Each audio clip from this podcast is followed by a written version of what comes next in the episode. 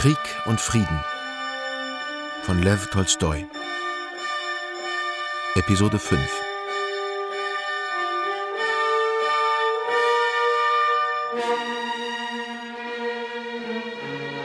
Es begann freilich nur der Rückzug über den Inn, die Traun und die Enns. Hier war es die Schwadron Denisows, die den Auftrag erhielt, die Brücke vor dem anrückenden Gegner in Brand zu stecken. Auch Nikolai Rostov geriet dabei in den Kartätschenhagel der französischen Artillerie, die die Vernichtung der Brücke verhindern sollte, aber er kam, wie die meisten, mit dem Schrecken davon.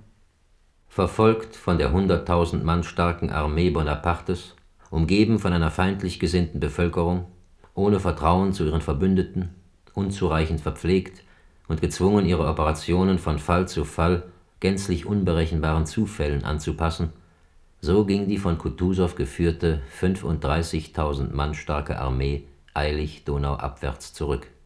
An eine Verteidigung Wiens war gar nicht mehr zu denken. An dieser Situation änderte auch ein siegreiches Gefecht gegen eine französische Division bei Krems und Dürrenstein nichts, in dessen Verlauf Fürst André leicht verwundet wurde und der populäre österreichische General Schmidt an seiner Seite fiel.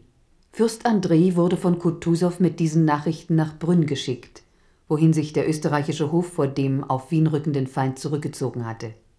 Dort besuchte André auch den einflussreichen und für seinen Witz bekannten russischen Diplomaten Bilibin, den er schon von Petersburg her kannte und kürzlich erst in Wien wieder getroffen hatte. Ah, lieber Fürst, ein angenehmerer Gast konnte gar nicht kommen, wenngleich. Äh, Franz, die Sachen des Fürsten ins Schlafzimmer. Eben komme ich von der Erzherzogin. Ach, der Maria Theresienorden, ich gratuliere. Hat man den Siegesherold also würdig empfangen? Wie mir scheint, nicht mit großer Begeisterung. Wundert Sie das? Ihr fallt mit eurer ganzen Truppenmacht über den unglücklichen Mortier mit seiner einen Division her. Und zum Schluss lasst ihr diesen Mortier selber noch entwischen. Nicht einen Marschall gefangen genommen. Dafür schleppt ihr Schmidt, den einzigen General, den hier alle gern hatten, in den Kugelregen und wollt dann noch zum Sieg gratulieren. Geben Sie doch zu, etwas Empörenderes als die Nachricht, die Sie bringen, lässt sich für den österreichischen Hof überhaupt nicht ausdenken. Vielleicht handelt es sich da um diplomatische Feinheiten, denen mein schwacher Verstand nicht gewachsen ist. Aber jedenfalls begreife ich nicht. Mack verliert seine ganze Armee, Erzherzog Ferdinand und Erzherzog Karl geben nicht die geringsten Lebenszeichen von sich und machen einen Fehler nach dem anderen. Und endlich trägt Kutusow als einziger einen wirklichen Sieg davon, vernichtet den Nimbus der Franzosen und der Kriegsminister interessiert sich nicht einmal dafür, die Einzelheiten zu erfahren. Eben deswegen, mein Lieber.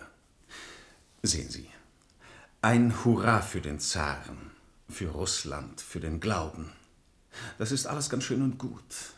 Aber was gehen uns, ich meine den österreichischen Hof, eure Siege an? Bringen Sie uns eine niedliche kleine Siegesnachricht vom Erzherzog Karl oder Ferdinand, und wenn es der Sieg über einen Feuerlöschzug Bonapartes ist, dann schießen wir sofort Viktoria. Aber selbst wenn, jetzt ist es sogar für glänzende Siege zu spät, nachdem Wien besetzt ist. Wien besetzt? Was soll das heißen? Nicht nur besetzt. Napoleon residiert in Schönbrunn. Und Murat kann schon morgen hier in Brünn sein. Hier in Brünn? Aber das ist doch. Ja, wo kommen Sie denn eigentlich her, dass Sie nichts von dem wissen, was schon allen Kutschern in der Stadt bekannt ist? Ich sage doch, ich war bei der Erzherzogin. Dort habe ich nicht das Geringste davon gehört. Sie haben auch nicht gesehen, dass überall gepackt wird? Aber nein. Mein Diener ist auch seit einer Stunde dabei. Sie sehen also, dass man Sie wirklich nicht als Retter empfangen konnte. Aber wie ist denn das möglich? Es hieß bei uns, Fürst Auersperg solle Wien verteidigen. Wien und die Taborbrücke. Ja, die Franzosen haben die Brücke überschritten. Ohne einen Schwertstreich. Und Murat ist, wie gesagt, bereits auf dem Wege nach Brünn. Aber wieso ist denn die Brücke nicht gesprengt worden? Sie war doch unterminiert. Das weiß niemand, nicht einmal Bonaparte. Das heißt, wenn Sie es hören wollen. Wenn Sie die Brücke passiert haben, dann ist unsere Armee verloren. Sie wird abgeschnitten werden, ehe sie das überhaupt... eben ist die Geschichte. Aber hören Sie, Fürst. Die Franzosen rücken also kampflos in Wien ein. Am nächsten Tage, das heißt so viel wie gestern, steigen die Herren Marschälle Murat, Lanné und Belliat zu Pferde und reiten zur Brücke. Meine Herren, sagt der eine von ihnen, Sie wissen, dass an der Taborbrücke ein Heer von 15.000 Mann steht, das Befehl hat, die Brücke in die Luft zu sprengen und uns nicht hinüberzulassen. Aber seiner Majestät, unserem Kaiser Napoleon, wird es sehr angenehm sein, wenn wir die Brücke trotzdem nehmen. Reiten wir also hin und nehmen wir diese Brücke. Schön, reiten wir, sagen die beiden anderen. Und sie reiten hin und nehmen die Brücke und rücken jetzt mit ihrer ganzen Armee diesseits der Donau gegen uns vor. Lassen Sie die Scherze, Bilibi. Ja, ich scherze nicht. Leider.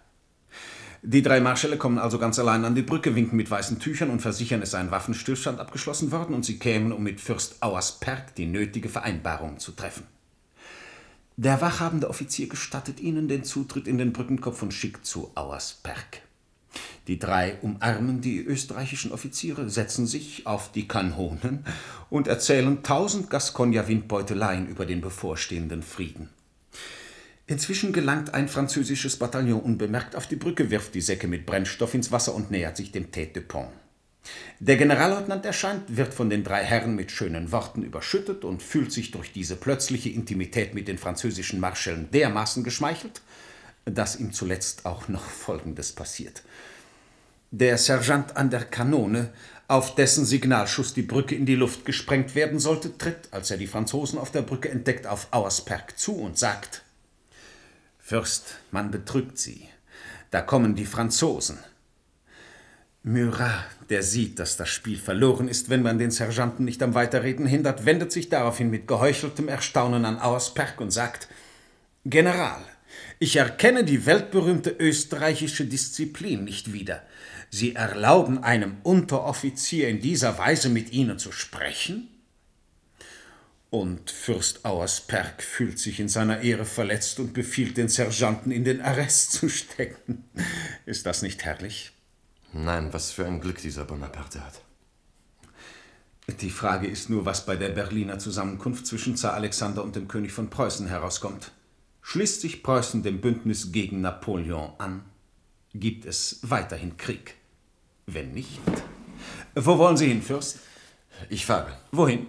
Zur Armee. Ich verstehe das, mein Lieber. Sie glauben, es sei Ihre Pflicht, jetzt so schnell wie möglich zur Armee zu fahren, weil sie in Gefahr ist. Das ist Heldentum, mon cher, aber. Durchaus nicht. Betrachten Sie die Dinge von der anderen Seite, werden Sie sehen, dass es ganz im Gegenteil Ihre Pflicht ist, Ihr Leben zu erhalten. Sie haben keinen Befehl bekommen, zurückzufahren. Sie sind hier noch nicht entlassen. Hören Sie jetzt bitte auf mit Ihren Späßen, Bilibin. Ich bin nicht begierig zu sterben. Aber wenn es sein muss, werde ich das nicht schlechter machen als andere. Auf Wiedersehen. Sie sind eben ein Held, mein Lieber.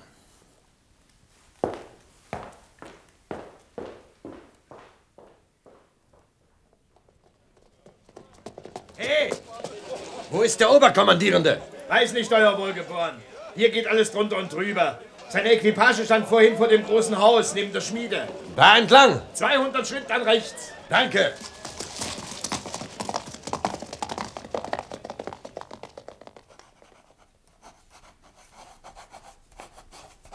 In der zweiten Linie die Pavlograder Husaren. Hast du, zweite Linie. Ich komme nicht so schnell mit, Euer Hochwohlgeboren. Der Lärm. Ist der Oberkommandierende hier? Hallo, Balkonski! Na sowas! Jeswitzki. Ihr sitzt hier im Korridor. Ach, wenn du wüsstest, Bruder, ein schauerlicher Zustand. Ich bekenne mich schuldig. Über Mark haben wir uns lustig gemacht. Und uns selbst ergeht es jetzt noch Ärger. Aber was bringst du Neues? Stimmt es, dass kapituliert und Frieden geschlossen wird? Das frage ich euch. Ich habe mich mit Mühe und Not bis hierher durchgearbeitet. Die Straße restlos verstopft. Bei uns ist von Kapitulation keine Rede, es ist Befehl zum Kampf ergangen. Ich diktiere gerade die Disposition für Fürst Bagradion. Er ist seit einer Stunde bei Kutusow. Äh, pardon. In der zweiten Linie die Pavlograder Husaren? Ja. Das Kiewer Grenadierregiment, das padolische.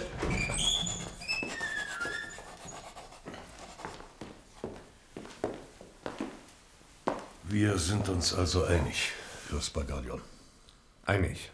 Verzeihung, Exzellenz. Ich habe die Ehre, mich zur Stelle zu melden. Ah, aus Brünn. Direkt aus Brünn. Gut, mein Lieber. Sofort. Also, leb wohl, Fürst. Christus sei mit dir und deinen tapferen Soldaten. Und mit euch. Leb wohl.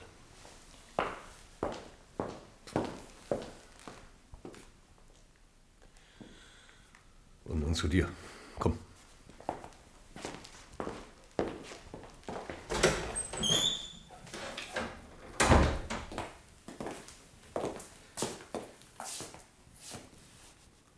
Euer Hohe Exzellenz, ich möchte mich gern nützlich machen. Erlauben Sie mir, mit Fürst Bagradions Abteilung zu gehen. Setz dich.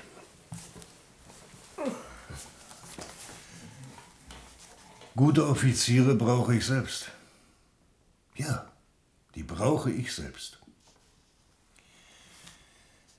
Wir haben noch sehr viel vor uns. Wenn morgen von seiner Abteilung auch nur der zehnte Teil davon kommt, dann will ich Gott danken. Eben deshalb bitte ich ja, mich zu dieser Abteilung abkommandieren zu wollen. Weißt du, welche Aufgabe ihr zufällt? Die Franzosen versuchen in Eilmärschen ihre Armee zwischen uns und das auf Olmütz rückende Korps von General Buxheften zu bringen. Sind sie vor uns in Snaim, bleibt uns nur die Kapitulation oder der Untergang. Erreichen wir Snaim zuerst, bleibt uns die Chance, uns mit Buxhüften vereinigen zu können und dann soll Napoleon kommen. Aber hier. Die Straße von Wien nach Snaim ist besser und kürzer. Wir haben noch rund 100 Werst vor uns. Und die Armee ist erschöpft. Deshalb blieb uns nur der schwere Entschluss, Fürst Bagradion mit 4000 Mann über die Berge hier auf die Straße von Wien nach Znaim marschieren zu lassen. Sie müssen sie vor den Franzosen erreichen und Murat mindestens 24 Stunden aufhalten. Das sind gut 45 Werst. Umwege nicht eingerechnet. Ich weiß. Und 4000 Mann gegen eine 20- oder 30-fache Übermacht. Es ist der einzige Weg, die übrige Armee vielleicht doch noch zu retten. Was unmöglich erschien, gelang. Bagration erreichte nach einem nächtlichen Gewaltmarsch durch das Gebirge die Straße Wien-Snaim wenige Stunden vor der französischen Vorhut, die unter dem Kommando Murats stand. Murat nahm an, die gesamte Armee Kutusows vor sich zu haben und wollte deshalb Verstärkung abwarten. Um den Gegner aber nicht entkommen zu lassen, bot er, mit dem Hinweis auf angebliche Friedensverhandlungen zwischen Österreich und Frankreich, einen dreitägigen Waffenstillstand an, unter der einzigen Bedingung, dass die Stellungen auf beiden Seiten in dieser Zeit nicht verändert würden. Dieser Irrtum Murats brachte Kutusow einen völlig unerwarteten Zeitgewinn, den er durch ein unverbindliches Kapitulationsangebot noch auszudehnen suchte. Um vier Uhr nachmittags traf Fürst André, der bei Kutusow seine Bitte doch noch durchgesetzt hatte, bei Bagration ein. Bagration wusste, dass Balkonski Kutusows Vertrauter und Lieblingsadjutant war und zeichnete ihn daher durch besondere Liebenswürdigkeit aus. Ich glaube also nicht, dass es heute oder morgen zu einem Kampf mit den Franzosen kommen wird, mein Lieber. Trotzdem freue ich mich, dass Sie gekommen sind, Balkonski. Danke, Euer Durchlaucht. Ich hoffe, mich bei Ihrer Abteilung nützlicher machen zu können. Im Stab? Oder wollen Sie ein Kommando bei der Nachhut übernehmen? Wenn Sie erlauben, halte ich mich zu Ihrer Verfügung. Mhm. Ich könnte vielleicht sofort unsere Stellungen abreiten, um im Bilde zu sein, wenn es nach Ablauf des Waffenstillstands doch zu einem Gefecht kommen sollte. Gut, Leutnant Jakow kann Sie begleiten. Jakow? Ja, er wurde meinem Stab zugeteilt. Sehr jung und manchmal etwas übermütig, aber. Ja, ich weiß. Also, hier befinden sich unsere Vorposten. Gleich gegenüber die der Franzosen.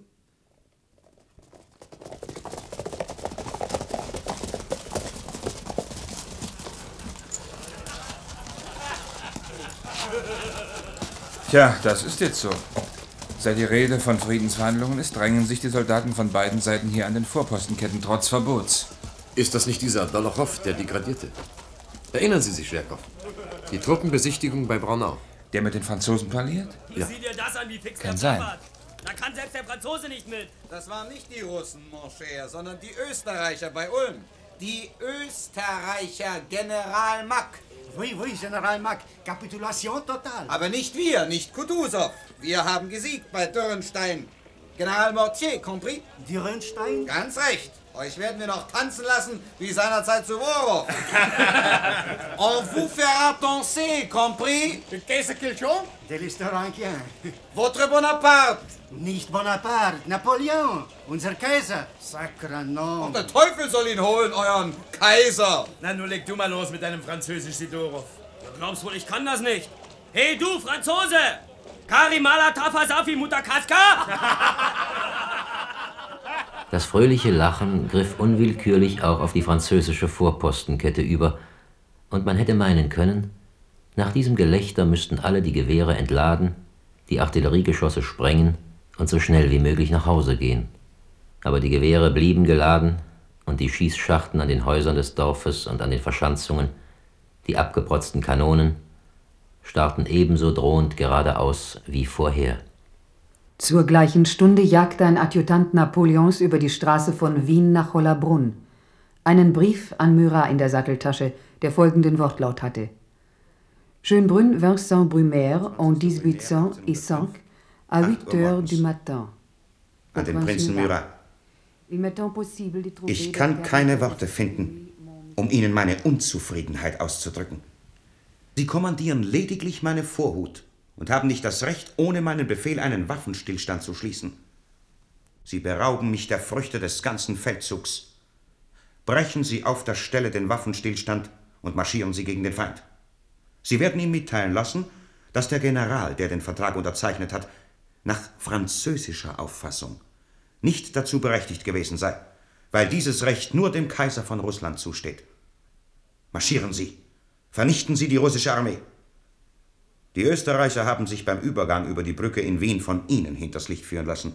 Sie lassen sich durch einen Adjutanten des Zaren hinters Licht führen. Napoleon.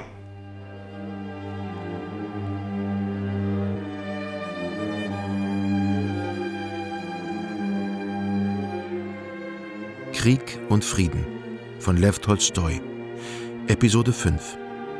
Mit Fred Düren als Andrei Bolkonski, Klaus Piontek als Fjodor Dolochow, Werner Ehrlicher als Bilibin, Fred Alexander als Napoleon, Ingeborg Metschinski als Erzählerin, Walter Niklaus als Erzähler und vielen anderen. Regie Werner Grunow. Produktion Rundfunk der DDR 1967. Ein Hörspiel-Podcast vom Rundfunk Berlin-Brandenburg 2023.